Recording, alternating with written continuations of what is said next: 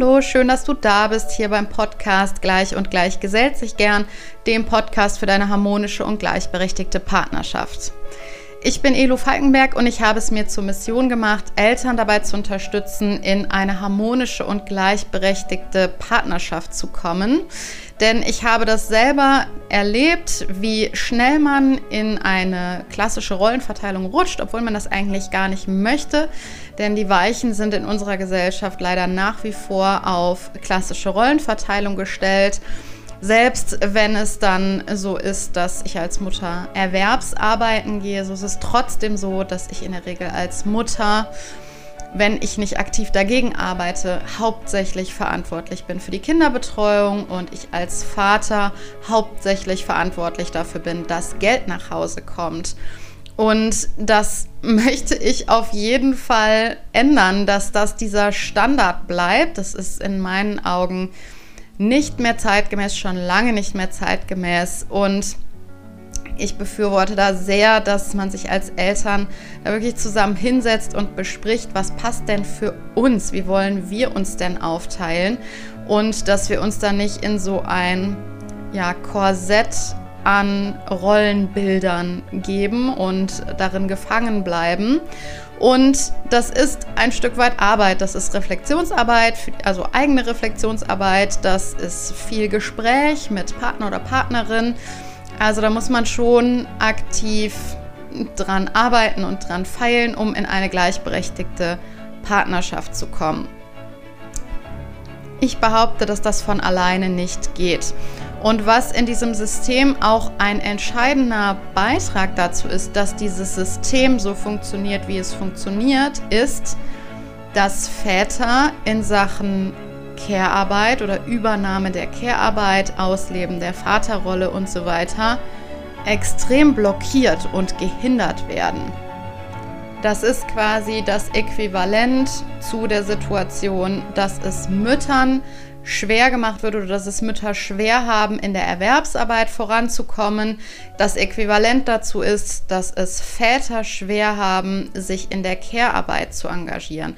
Und einen großen Beitrag dazu leisten eben auch Arbeitgeber, indem sie entweder die Übernahme der Care-Arbeit bei Vätern blockieren oder sie eben fördern. Und ich unterhalte mich in dieser Podcast-Folge mit Frau Diefenbach. Sie ist Geschäftsführerin eines Solinger Verpackungsunternehmens und ihr Unternehmen zeichnet aus, dass sie sich besonders für die Vereinbarkeit von Familie und Beruf engagieren und zwar bei Vätern genauso wie bei Müttern. Und ich finde das sehr progressiv für die heutige Zeit. Auch wenn ich mir natürlich wünschen würde, dass es bei allen Arbeitgebern schon so laufen würde wie bei Frau Diefenbach im Unternehmen. Mir ist aber auch bewusst geworden bei diesem Gespräch, welche Rolle das Thema Unternehmenswerte auch bei der Vereinbarkeit spielen. Und darüber spreche ich eben auch mit Frau Diefenbach. Ich finde es eine sehr inspirierende Folge und ein interessantes Gespräch. Ich wünsche dir jetzt viel Spaß beim Zuhören. Ich freue mich total, dass wir heute miteinander sprechen über ein Thema, das mir persönlich sehr am Herzen liegt, und zwar das Thema der Vereinbarkeit in Unternehmen und Vereinbarkeit da vor allem für Väter. Und ich glaube, da haben Sie ganz, ganz viele spannende Dinge zu berichten. Bevor wir da einsteigen, mögen Sie sich einmal kurz vorstellen. Ja, auch ich freue mich sehr über die Gelegenheit zum Gespräch. Vielen Dank. Mein Name ist Jutta Diefenbach. Ich bin die Geschäftsführerin der Firma Diefenbach Verpackungen, ein kleines mittelständisches Unternehmen, das über 140 Jahre alt ist. Und äh, wir haben 30 Mitarbeiter, zur Hälfte Männer und Frauen. Und das Thema Gleichberechtigung liegt mir sehr am Herzen. Und wie fördern Sie das Thema in Ihrem Unternehmen? Ich fördere das dadurch, dass ich versuche, die äh, Kollegen eher als Mensch zu sehen und nicht in Mann und Frau einzuteilen. Und äh, wir bemühen uns sehr, die Vereinbarkeit von Beruf und Familie zu ermöglichen, sowohl für Männer und Frauen. Und ähm, das ist mir halt ganz wichtig, dass jeder die Gelegenheit hat, der es möchte, Beruf, Familie oder auch äh, Kinderbetreuung oder auch äh, Pflege, äh, mit dem Berufsleben zu vereinbaren, ohne dadurch Nachteile zu haben. Und wir gehen dann halt auf die Kollegen zu, wenn man sieht, es ist ein Bedarf, sprechen, wie man dann helfen könnte und ähm, überlegen, da gemeinsam eine Lösung zu finden, zum Beispiel Arbeitszeitverkürzungen für einen bestimmten Zeitraum oder äh, verstärktes Angebot von Homeoffice. Hm, okay. Ne, wir haben jetzt im Moment neun Kollegen, die Homeoffice machen können, wenn sie möchten. Und äh, bei den Kollegen, die jetzt in der Produktion stehen, wo Homeoffice natürlich dann schlecht machbar ist, würden wir äh, Stunden tauschen mit anderen Kollegen oder sehen, welche, äh, welche Zeiten nachmittags zur Betreuung von Kindern nötig sind. Und das finde ich so spannend, dass Sie das berichten, weil ich glaube, dass das potenziell im Moment noch viele Arbeitgeber irgendwie blockiert oder abhält, dass sie sagen, gut, wenn jetzt zum Beispiel eine Maschine bedient werden muss oder so, dann brauche ich da durchgehend jemanden, der da steht und diese Maschine bedient. Deshalb ist da jetzt irgendwie Vereinbarkeit schlecht möglich. Ich bin ja tendenziell immer der Meinung, man kann für alles irgendwie eine Lösung finden. Ähm, können Sie da vielleicht noch mal kurz erzählen, wie, wie Sie damit umgehen? Also Sie haben ja, glaube ich, auch tatsächlich den Fall, dass da einige Maschinen durchgehend bedient werden müssen. Ne? Ja, genau so ist eine Maschine, die ist für drei Leute ausgelegt. Und zwei der Bediener sind Väter, die jetzt gerade auch durch Corona in der Zwangslage sind, also um ein oder zwei Uhr gehen zu müssen oder zu wollen, weil auch die Frauen berufstätig sind. Äh, wir haben jetzt ein Konzept uns überlegt, zusammen mit den betroffenen Mitarbeitern und dem Produktionsleiter, äh, dass wir sagen, okay, wir haben eine Aushilfe jetzt eingestellt, die nur echt extra dafür da ist, die beiden Kollegen, wenn die weg sind, zu entlasten. Und dann kommt ein anderer Kollege von einer anderen Maschinenlinie rüber und ersetzt die beiden ab ein beziehungsweise zwei Uhr. Äh, damit die die Gelegenheit haben, wirklich dann auch äh, das Kind von der Schule abzuholen oder selber zu betreuen. Und Sie haben ja jetzt eben gesagt, Sie finden da Lösungen oder Sie suchen auch das Gespräch, wenn da der Bedarf besteht. Wie kriegen Sie das mit, dass dieser Bedarf entsteht? Also kommen die Mitarbeitenden dann wirklich aktiv zu Ihnen? Ermuntern Sie die Mitarbeitenden auch zu Ihnen zu kommen ähm, oder zu ähm, ja, ihren VertreterInnen, ähm, wenn da irgendwie so eine Herausforderung ansteht oder gibt es da irgendwie ein monatliches Treffen, wo, wo sowas besprochen wird? Also wie kann ich mir das vorstellen? Äh, neben den normalen Mitarbeitergesprächen, die in einem kleinen Unternehmen relativ selten anfallen, äh, merkt man ja auch, wenn die Leute ein Problem haben. Äh, ich habe mir gedacht, als das damals mit Corona losging, haben wir das zum Anlass genommen, uns zu überlegen, welche Konsequenzen kann das ganz konkret für den einzelnen Arbeitsplatz und Mitarbeiter haben. Und dann haben wir uns zusammengesetzt, erstmal in, einer, in einem kleinen Führungskreis und haben gesagt, äh, wer hat Kinder, wer hat vielleicht ältere Verwandte, wo müssen wir ansetzen. Und dann haben wir die Leute gezielt angesprochen und gesagt, uns ist das wichtig dass auch die Väter äh, Verantwortung übernehmen. Und äh, die sind dann auf mich zugekommen. Dann haben wir in Einzelgesprächen den Bedarf abgeklärt und anschließend mit der Produktionsleitung überlegt, ja, wie schließen wir jetzt die Lücke, die entsteht, wenn der um zwei Uhr weg ist. Ne? Ja. Also ganz individuelle Konzepte, weil jeder andere äh, Probleme zu Hause hat. Ja, ja. Und wenn Sie jetzt darauf blicken, also Sie, Sie haben ja gesagt, Ihnen ist es wichtig, ähm, dass die Gleichberechtigung eben auch gefördert wird. Ähm, wie, oder sagen wir mal so, welche Vorteile sehen Sie dadurch auch für das Unternehmen? Weil das bietet ja potenziell schon auch einige Herausforderungen oder mögliche Nachteile, ne? gerade auch wenn man solche individuellen Lösungen suchen muss, dass man extra eine Aushilfe einstellt für eine. Bedienung der Maschinen. Ähm. Welche Vorteile sehen Sie aber unterm Strich, oder wir können es auch gerne differenzierter betrachten und sagen, welche Vorteile sehen Sie ähm, dadurch für das Unternehmen auch und welche Herausforderungen sehen Sie dabei? Der Vorteil ist, dass die Kollegen mit freiem Kopf zur Arbeit kommen können. Die müssen nicht immer die Angst im Hintergrund haben, äh, was passiert, wenn jetzt äh, die Schule geschlossen hat oder was passiert, wenn plötzlich das Kind erkrankt. Die wissen, wir haben, wir haben ein festes Konzept. Wenn der ausfällt, dann schickt er eine, eine WhatsApp an seinen Produktionsleiter. Ich kann heute nicht aus dem und dem Grund. Und dann äh, greift dieser Notfallplan und dann werden halt die Kollegen äh, ersetzt. Und es ist also wichtig ist, dass das vorher durchgeplant und angekündigt ist. Und die Leute sind dann natürlich, die haben den Kopf freier. Ne? Weil dieser Spagat zwischen äh, Beruf und Familie, den habe ich selber auch erlebt und das ist halt sehr schwierig. Und ähm, die Leute sind dann natürlich auch beruhigter und die übernehmen auch im Unternehmen mehr Verantwortung und ähm, kümmern sich auch um die anderen Kollegen mehr. Ich finde das gut, wenn die Verantwortung übernehmen. Ja, und ich glaube tatsächlich auch, dass es zwischen Arbeitgebern und ArbeitnehmerInnen ja tendenziell immer ein Geben und Nehmen ist. Und das schildern Sie ja gerade auch so, ne? Wenn Sie da wirklich vielleicht auch manchmal in Vorleistung gehen und sagen, so, wir gucken jetzt, dass wir dir das ermöglichen, dass sie es dass sie dadurch unterm Strich einfach auch einen höheren Gewinn haben. Sie sagen ja gerade, dann kommen die Mitarbeitenden zur Arbeit und haben den Kopf frei. Sie sind auch eher bereit, was zu geben, zum Beispiel indem sie mehr Verantwortung übernehmen. Also ich finde, das ist ein, ein wahnsinnig äh, wichtiges, wichtiges Thema und ein wichtiger Bereich. Also da würde ich gerne auch noch ergänzen. Äh, wir haben auch die Möglichkeit, dass die Kollegen die Kinder mitbringen. Ach, ne, okay. Wir haben extra, äh, also wir haben zum Glück ziemlich viele Räumlichkeiten, ähm, dass, der, dass im Bedarfsfall entweder das Kind mitgebracht wird oder das Kind kriegt ein Nebenzimmer, wo dann eine Spielecke eingerichtet wird. Wir haben da so ein kleines Pferd.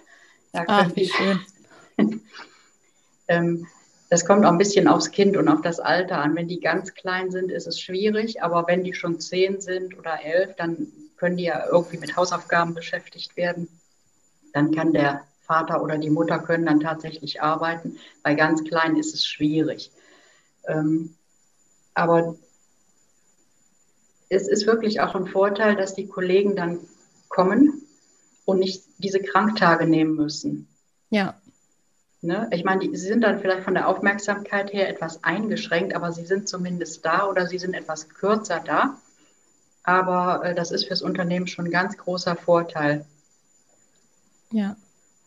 Ja, und für, für die ArbeitnehmerInnen vermutlich auch. Das ist ja auch oft, oder was da ja auch oft in, in meiner Wahrnehmung reinspielt, ist ähm, ja sowas wie ein schlechtes Gewissen, ne? dass wenn man eben doch mal irgendwie einen Kindkranktag nehmen muss oder sich selber deshalb krank meldet, weil Kinderbetreuung fehlt, es ist ständig irgendwie ein schlechtes Gewissen da. Und ich glaube, das nimmt einem Arbeitnehmer, eine Arbeitnehmerin ganz viel von diesem schlechten Gewissen, wenn man das Gefühl hat, ich kann trotzdem hier auch noch was leisten.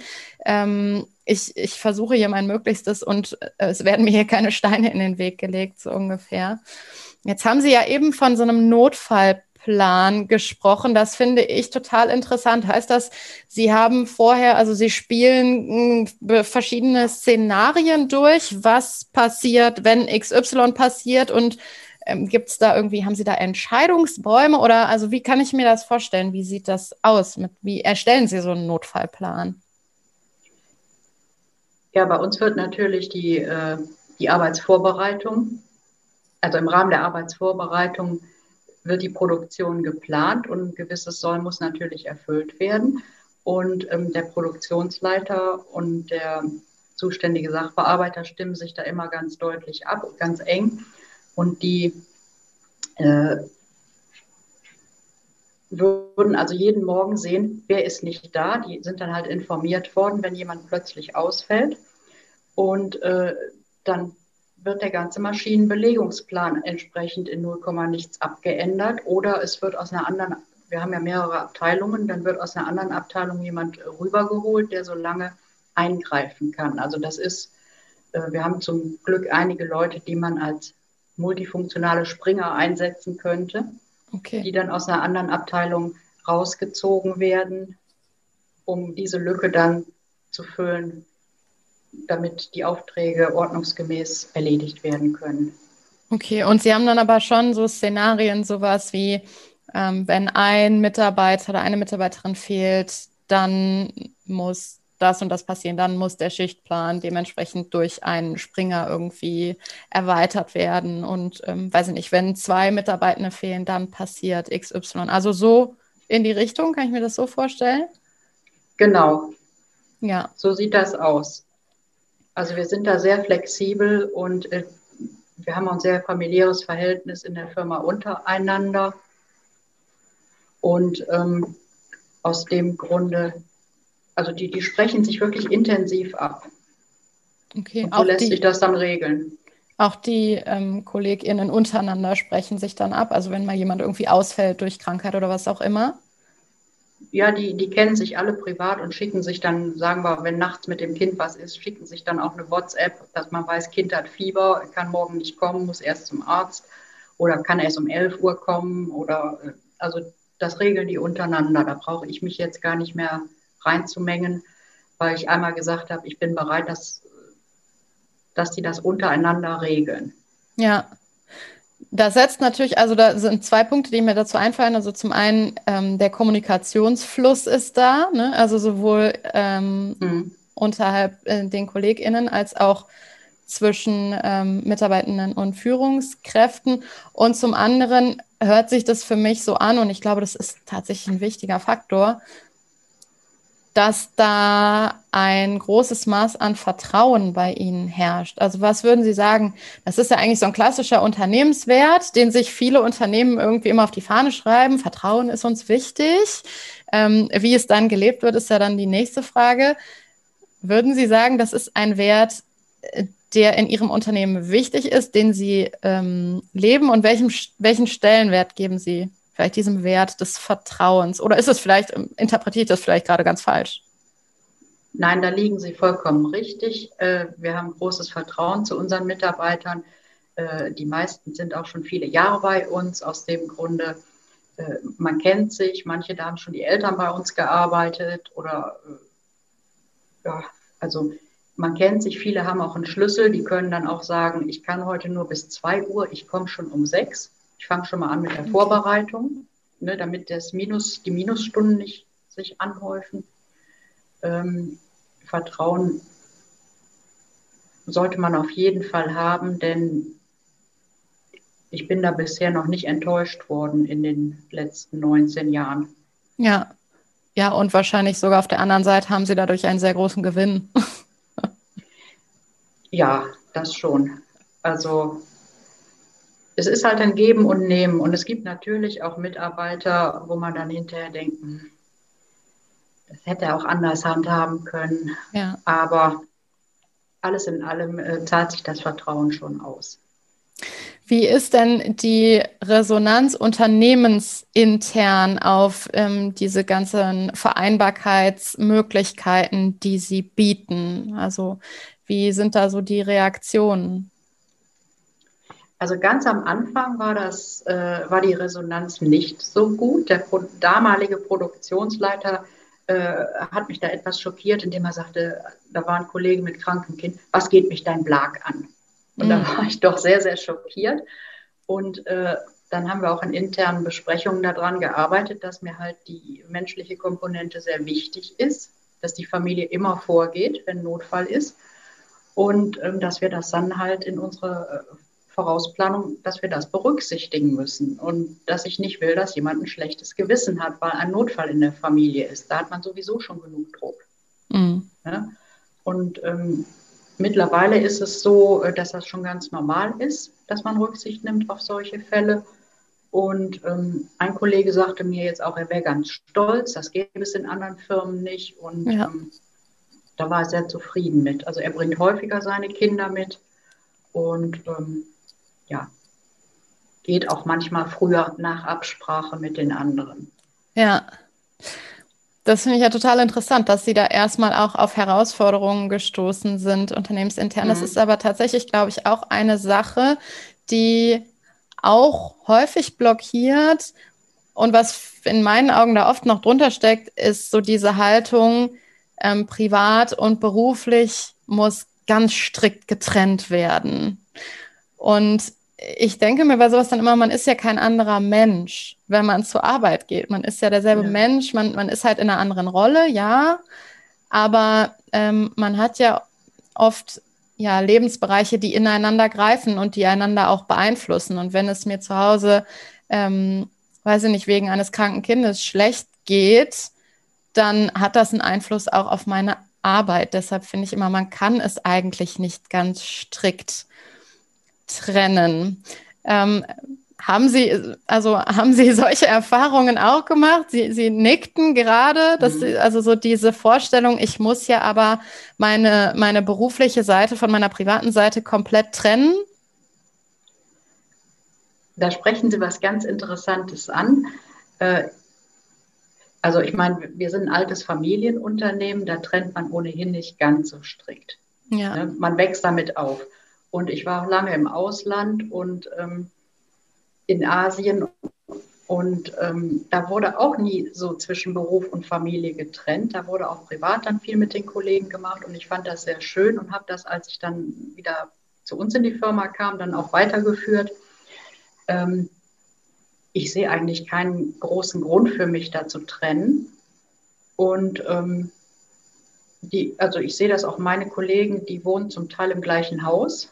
Die hm. sind so nach und nach dahin gezogen und einige äh, treffen sich auch privat, also von der Produktion her, oder gehen zusammen zum Mittagessen oder machen nach der Arbeit was. Ich sehe da keinen großen Nachteil. Also warum muss man das strikt trennen? Ja. Also ich meine, ich würde mich jetzt nicht aktiv in das äh, Familienleben einmischen, ne? das steht mir nicht zu. Aber äh, wenn die das untereinander so handhaben, finde ich das positiv. Und, ja. Äh, ja.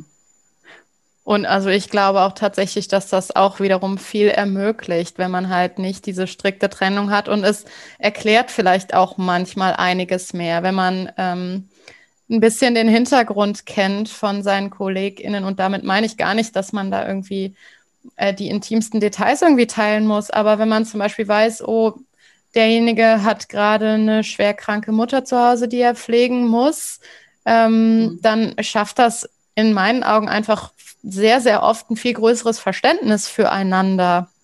Und das ist, glaube ich, also für mich ist das immer eher förderlich, auch für den, für den mhm. Arbeitsbereich. Ja, Gibt, da würde ich auch noch gerne was zu sagen, weil äh, man hat ja immer schon mal eine Krise in der Familie oder krankheitsbedingt oder durch Trennung oder sonst was. Und ich sage dann auch zu den Leuten, äh, sprechenden Menschen kann man helfen, ja. sagt was. Wenn, wir haben jetzt bei einem Kollegen gemerkt, der war ziemlich, also sonst immer super zuverlässig und alles wunderbar und der, der war völlig durch den Wind. Dann haben wir gesagt, so, äh, tritt jetzt mal zwei Wochen zurück. Äh, ein Kollege übernimmt jetzt für dich und ähm, entweder du bleibst zu Hause und äh, als, auf krank, ne? oder du ähm, die wichtigen Sachen überlässt du jetzt erstmal jemandem anderes. Ne? Dass du sieh erstmal zu, dass du dich in Ruhe aussortiert kriegst und dann kommst du wieder oder ähm, gehst du was früher und, und regelst das Private erstmal. man kann sich dann gedanklich nicht so auf die Arbeit konzentrieren, wenn einem zu viel durch den Kopf geht. Ja, ja. Und die Kollegen haben, also die anderen Mitarbeiter haben ihn dann auch sehr, sehr stark unterstützt. Und ich denke, sollte das bei anderen Kollegen mal der Fall sein, Todesfall in der Familie oder so, äh, mhm. würden die auch sehr stark Rücksicht nehmen. Ja, auch da wieder ist es ja ein Geben und Nehmen. Ne? Und ich äh, finde das immer toll, von, von Unternehmen zu hören, in, in denen so ein starker Zusammenhalt ähm, ist zwischen den einzelnen Akteuren. Was würden Sie sagen? Also gibt es irgendwas, was Sie anderen Arbeitgebern noch so mit an die Hand geben könnten oder wozu Sie einladen würden oder was Sie empfehlen würden, was jetzt so das Thema der Gleichberechtigung oder besser gesagt der Vereinbarkeit vielleicht auch vor allem für Väter angeht? Gibt es da irgendwas, was Sie sich generell entweder wünschen würden von mehr Arbeitgebern oder was Sie vielleicht sogar empfehlen würden? Ich denke, ähm, man sollte einfach Mut haben, verschiedene Arbeitszeitmodelle auszuprobieren, äh, flexibel zu sein. Und ähm, ja, das machen, ich glaube, gerade viele kleine Familienunternehmen machen das ohnehin schon. Und ähm, einfach offen darüber zu sprechen, wie sich auch der Bedarf wandelt. Ja, dass jetzt auch viele jüngere Väter ganz automatisch äh, Elternzeit nehmen möchten und dann denen keine Steine in den Weg zu legen, sondern in dem Moment, wo der dann erzählt, er wird Vater, dass man dann mit der Planung rechtzeitig beginnt. Ja. Genau wie bei einer Frau, da würde ich mir ja auch über eine Vertretung äh, einen Kopf machen. Ja. Das ist auch nochmal wirklich ein wichtiger Punkt, ne? dass das dann nicht einfach ähm, so wie aus heiterem Himmel kommt, das ist ja tatsächlich ja. auch noch leider ähm, häufig so, weil das in, in vielen Köpfen noch nicht so drin ist, dass der Vater auch ein Elternteil ist, das sich um seine Kinder kümmern äh, darf und sollte.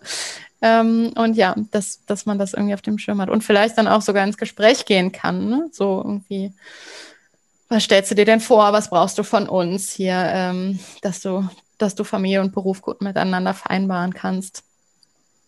Genau. Ich danke Ihnen ganz herzlich für Ihre Zeit, Frau Diefenbach. Sehr, sehr viele spannende Einblicke. Es fasziniert mich wirklich sehr, wie Sie das in Ihrem Unternehmen handhaben. Und ich glaube, äh, da können Sie sich wirklich auf die Schulter klopfen. Ähm, zumindest jetzt von dem, was Sie mir gerade erzählt haben, finde ich das wirklich äh, beeindruckend und bemerkenswert. Und ich danke Ihnen ganz herzlich, dass Sie das jetzt hier mit mir geteilt haben. Ja, herzlichen Dank auch an Sie, Frau Falkenberg, für das interessante Gespräch. Danke Ihnen. Zum Abschluss der Folge habe ich noch was für dich und zwar eine Sammlung an Hacks und Inspirationen für eine gleichberechtigte Elternschaft. Vielleicht hast du es ja auch schon gesehen. Du bekommst diese Sammlung, wenn du auf meine Homepage gehst unter www.elufalkenberg.de slash newsletter kannst du dir diese Sammlung herunterladen. Du trägst dich damit auch in meinen Newsletter ein. Den verschicke ich in der Regel so einmal pro Woche. Und du hast noch weitere Vorteile dadurch, dass du dich in meinen Newsletter einträgst. Nicht nur, dass du diese kostenlose Sammlung bekommst, sondern auch, dass du die Möglichkeit hast, mir von einer Herausforderung oder einem Problem, was du gerade auf dem Weg in deine gleichberechtigte Partnerschaft hast, zu berichten. Und einmal im Monat greife ich so einen Fall auf und gehe da relativ ausführlich drauf ein. Entweder ähm, indem ich das schriftlich beantworte und dann anonymisiert allen Newsletter-LeserInnen zur Verfügung stelle oder indem ich sogar ein kleines Webinar mache über Zoom was ich dann im Anschluss zur Verfügung stelle, beziehungsweise die Aufzeichnung davon. Und es gibt auch exklusive Angebote, die du nur bekommst, wenn du in meinem Newsletter eingetragen bist. Also es lohnt sich auf alle Fälle, dich in den Newsletter einzutragen. Wenn du dazu Fragen hast, kannst du mir auch vorab ein E-Mail schicken an hallo.elufalkenberg.de. Und ich freue mich natürlich auch immer sehr, wenn wir uns auf Instagram vernetzen. Da findest du mich unter elu-falkenberg. Und dann bleibt mir ganz zum Schluss nur noch zu sagen, wenn dir der Podcast gefällt, dann lass mir doch eine positive Bewertung bei iTunes da. Ich freue mich mega über eine 5-Sterne-Bewertung. Bei Spotify kannst du den Podcast abonnieren. Das hilft mir dabei, dass der Podcast höher gerankt wird und die gleichberechtigte Elternschaft einfach präsenter ist und schneller in den Suchergebnissen angezeigt wird. Ich wünsche dir eine wunderschöne Woche. Ich freue mich, wenn wir uns am Sonntag zu den kurzen Impulsen wieder hören oder sonst nächste Woche Mittwoch zum nächsten Podcast. Mach's gut, deine Elu.